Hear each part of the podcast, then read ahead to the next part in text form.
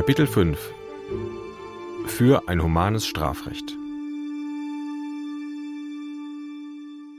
In der Welt der juristischen Ideen ist Fritz Bauer ein Antiautoritärer, ein Verfechter von Besserung und Wiedereingliederung statt Buße und Vergeltung. Wo von einem Täter keine Gefahr mehr ausgehe, da brauche er auch keine Strafe mehr zu bekommen, so argumentiert Fritz Bauer in den rechtspolitischen Debatten der Nachkriegszeit. Verweichlichung haben sie dieses Konzept in der Weimarer Zeit geschimpft. Kein vernünftiger Straffall gefehlt wurde, sondern damit nicht mehr gefehlt werde, hat Bauer in seiner 1957 veröffentlichten Streitschrift Das Verbrechen und die Gesellschaft entgegnet. Und für diese moderne Idee wirft er sich in den 1950er und 60er Jahren so sehr in die Bresche wie kaum ein zweiter deutscher Jurist.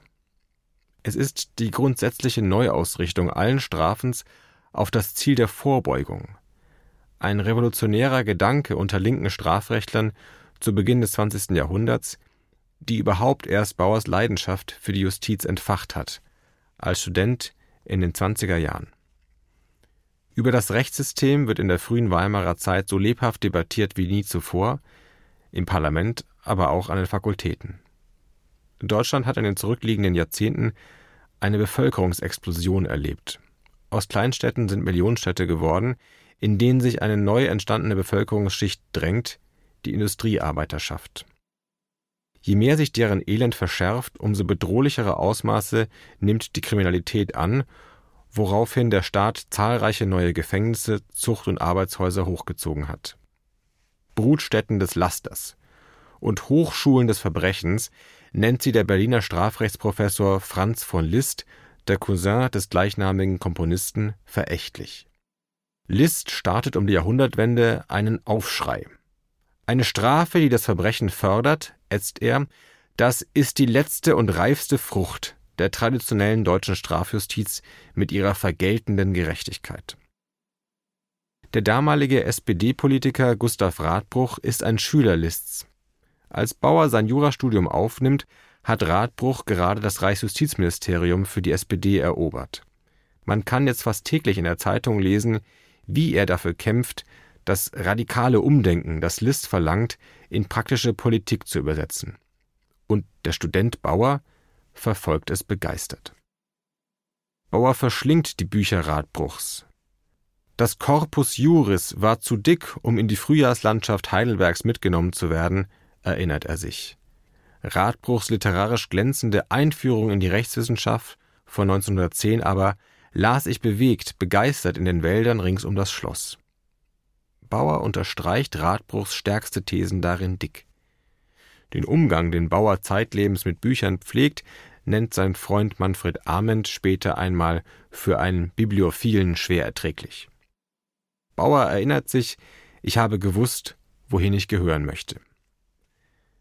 Radbruch und von List wenden sich gegen eine mächtige Tradition in der deutschen Rechtswissenschaft. Den Philosophen Immanuel Kant, Georg Wilhelm Friedrich Hegel und ihren vielen Anhängern in der konservativen Juristenschaft geht es im Umgang mit Kriminalität allein darum, Schuld zu vergelten. In einem feierlichen symbolischen Akt, der von Fragen nach Sinn, Zweck oder sozialen Folgen möglichst rein zu halten ist. Kant und Hegel nennen diesen Akt des Strafens eine sinnbildliche Wiederherstellung des Rechts. Klar, logisch, streng. Eine Straftat, so sagen sie, leugne das Recht. Die Strafe gleiche dies symbolisch wieder aus.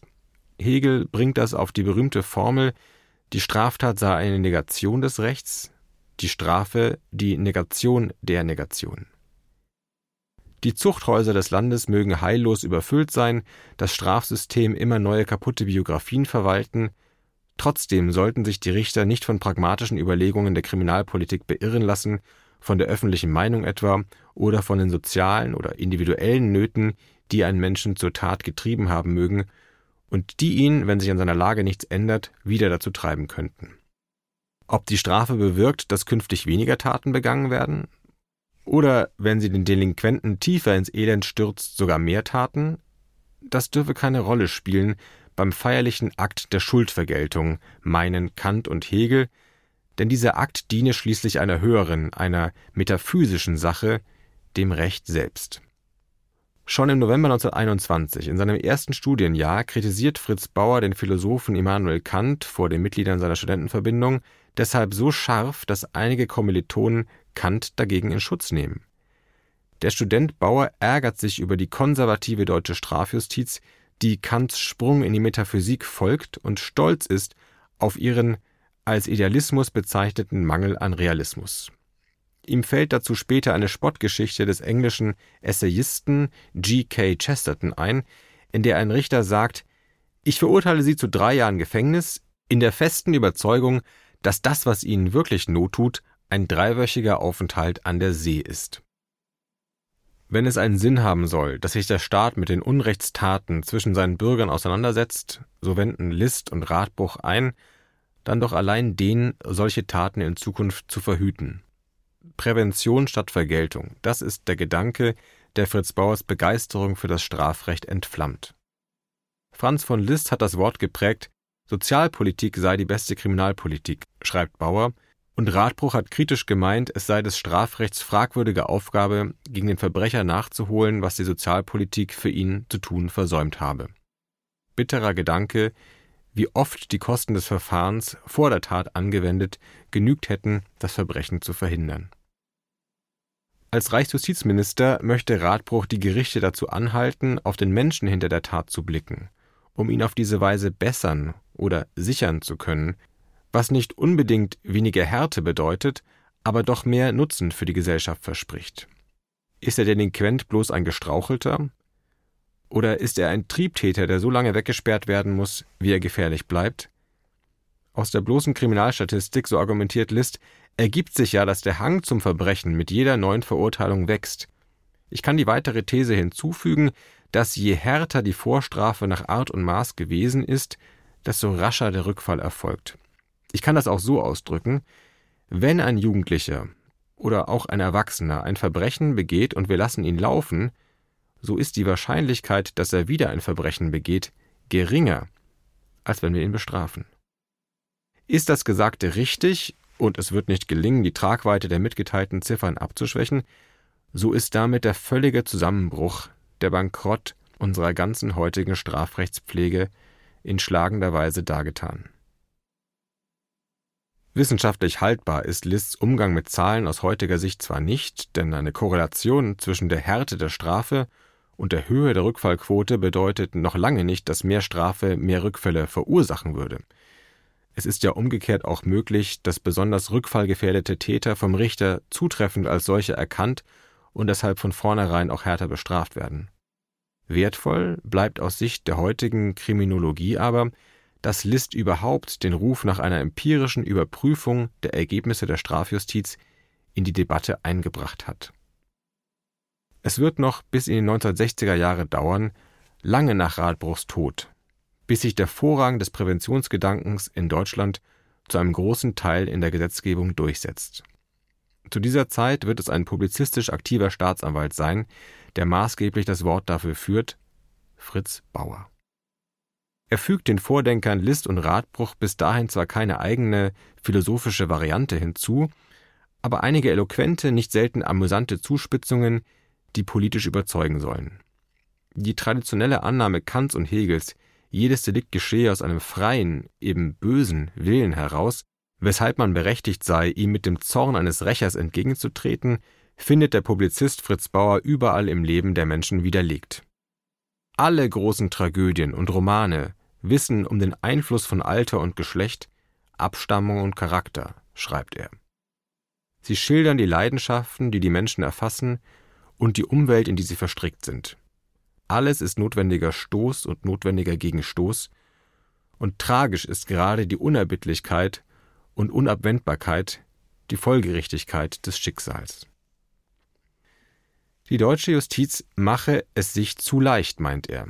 Sie wolle nicht wissen, welchen Anteil die Gesellschaft an den Taten Einzelner habe. Die Konzeption des freien Willens bot sich einer Menschheit an, die seit Jahrtausenden von Vergeltungstrieben bewegt wird schreibt Bauer. Sie wurde fast süchtig aufgegriffen und sie wird hartnäckig bewahrt. Sie ist eine Ideologie, geeignet und bestimmt, ein Vergeltungsstrafrecht zu legitimieren und das schlechte Gewissen zu besänftigen, das aus der Aggressivität des Vergeltungstriebs der Menschheit erwächst. Fritz Bauer zitiert Nietzsche, der das ganze Konzept des freien Willens als eine Ausgeburt des Strafenwollens und schuldig finden Wollens beschreibt und erfordert, der Richter müsse nicht über Schuld und Sühne philosophieren, Kriminalrecht sei letztlich Therapeutik, nicht metaphysische Spekulation und Pharisäertum, es hat nichts mit Moral und Moralisieren zu schaffen.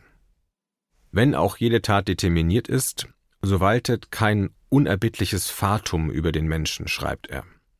Die Menschen werden durch Anlage und Umwelt zu ihren Handlungen disponiert, sie sind nicht zum Verbrechen ein für allemal prädestiniert. Die Umwelt ist immer wandelbar, die Umwelt besteht aus Menschen, die helfen können. Eher denkt Bauer an soziale Ungleichheit, Frustration, Zerrüttung als Ursachen krimineller Karrieren. Die gesetzwidrige Tat ist Symptom und Fingerzeig einer tieferen Problematik, bestenfalls ihre aus den Wassern ragende Eisbergkuppe. Er zitiert Lichtenberg Es ist eine Frage, ob wir nicht, wenn wir einen Mörder rädern, in den Fehler des Kindes verfallen, das den Stuhl schlägt, an dem es sich stößt. Von Gustav Radbruch gibt es den schönen Satz, ein guter Jurist könne nur sein, wer mit schlechtem Gewissen Jurist sei. Dieses Radbruchsche schlechte Gewissen, so meint Fritz Bauer, komme vielleicht genau daher, dass die deutschen Strafjuristen wieder besseres Wissen unterstellten, der vor ihnen stehende Dieb, Betrüger oder Mundräuber habe einfach aus freien Stücken gehandelt, infolge des welt- und menschenfernen, ja menschenfeindlichen Rationalismus eines Kant und Hegel. Samuel Butler, so schreibt Bauer, hat in seinem im Stil von Swifts Gulliver geschriebenen Roman Erewhon or Over the Range ein Land Erewhon, also Nowhere, rückwärts gelesen, Niemandsland, mit angelsächsischem Sarkasmus beschrieben. Dort werden Kranke wegen ihrer Krankheit verurteilt, da steht beispielsweise ein junger Mann wegen Auszehrung vor Gericht. Er ist sogar rückfällig, weil er im Vorjahr Bronchitis hatte und schon früher an Kinderkrankheiten litt. Das Verteidigungsvorbringen dieses Täters, er stamme von kranken Eltern und habe neulich einen schweren Unfall gehabt, wird von dem Hohen Gericht zurückgewiesen, weil das Gericht bei der Nachprüfung solcher bei Angeklagten üblichen Ausflüchten vom Hundertsten ins Tausendste käme und dann nicht mehr in der Lage wäre, ein Urteil zu sprechen. Er scheut die schrillen Töne nicht. Weil die Justiz sich nach 1945 zwar der Vorbeugung verschrieben hat, aber gleichzeitig nicht darauf verzichten will, Vergeltung zu üben, sprüht Bauer vor Spott. Die sogenannte doppelspurige Konzeption des bundesrepublikanischen Strafgesetzbuchs Richter sollen die Schuldigen strafen und die Gefährlichen sichern, sei eine Sphinx, schreibt er einmal, halb Löwe, halb Mensch. Innerhalb der SPD leitet Bauer in den Nachkriegsjahren den Arbeitskreis zur Strafrechtsreform und erfordert dort endlich radikal aufs Ganze zu gehen eine vollständige Abkehr von jeder Vergeltung von Vergangenem. In den Gefängnissen soll es nur noch darum gehen, den Inhaftierten zu bessern. Und auch bei der Entscheidung, ob und für wie lange ein Krimineller überhaupt hinter Gitter kommt, soll der Richter nur nach Gesichtspunkten der Prävention entscheiden, gleichgültig, ob das eine sehr kurze Haft bedeutet, weil von dem Täter keine Wiederholungsgefahr ausgeht, oder eine sehr lange Haft, weil diese Gefahr groß ist. Strafrichter sollen nur noch nach vorne schauen, sonst nichts. Bauers Lebensthema in der Praxis ist dann jedoch der Blick in die Vergangenheit. Wie passt das zusammen? Welchen tieferen Grund können NS-Verfahren wie die Frankfurter Ausschussprozesse überhaupt haben, wenn nicht Vergeltung, Sühne oder, das Synonym ist moderner, Schuldausgleich? Eine Gefahr geht von den ehemaligen NS-Tätern nicht mehr aus. Die Gehorsamen verhalten sich unauffällig, im neuen System wie im alten. An vielem hat es ihnen in ihrem Leben gemangelt, an Normtreue aber nie. Auch um ihre Wiedereingliederung in die deutsche Gesellschaft, Resozialisierung, muss man sich nach 1945 keine Sorgen machen. In der Bundesrepublik leben buchstäblich Legionen von Mördern, die umstandslos in eine unauffällige Existenz als Apotheker oder Postbote zurückkehren und sich nie wieder etwas zu Schulden kommen lassen.